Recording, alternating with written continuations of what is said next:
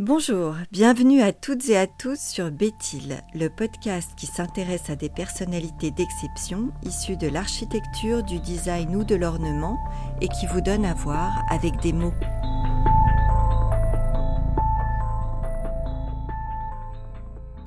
Je cherche une maison infiniment pratique et simple où chaque chose serait combinée du seul point de vue de l'utilité.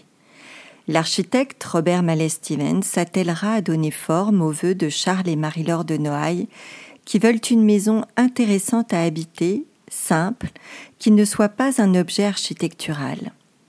Mallet Stevens édifie un assemblage de cubes aux arêtes vives, percés de larges ouvertures vitrées et coulissantes, afin de capter toute la lumière du sud. C'est une maison héliotrope, directement inspirée par le mouvement hygiéniste du début du XXe siècle.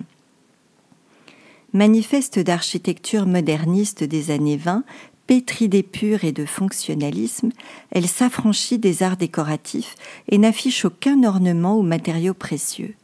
Les chambres n'excèdent pas 15 mètres carrés, tout leur luxe réside dans l'apport pour chacune d'un confort ultra-moderne, des placards dissimulés dans la maçonnerie, du chauffage central, une salle de bain privative ainsi qu'une ligne téléphonique à l'instar des cabines des paquebots de croisière, ce qui est révolutionnaire pour l'époque. Mécènes et collectionneurs des avant-gardes, et ce jusqu'en 1960, les Noailles convient les artistes à leur aménagement intérieur. L'espace s'anime d'œuvres d'art, de vitraux, de pièces cultes du design. Le jardin reçoit lui aussi toute l'attention de Charles de Noailles, passionné par son aménagement autant que par la culture des espèces plantées, faisant ainsi d'une simple maison de vacances une œuvre d'art globale.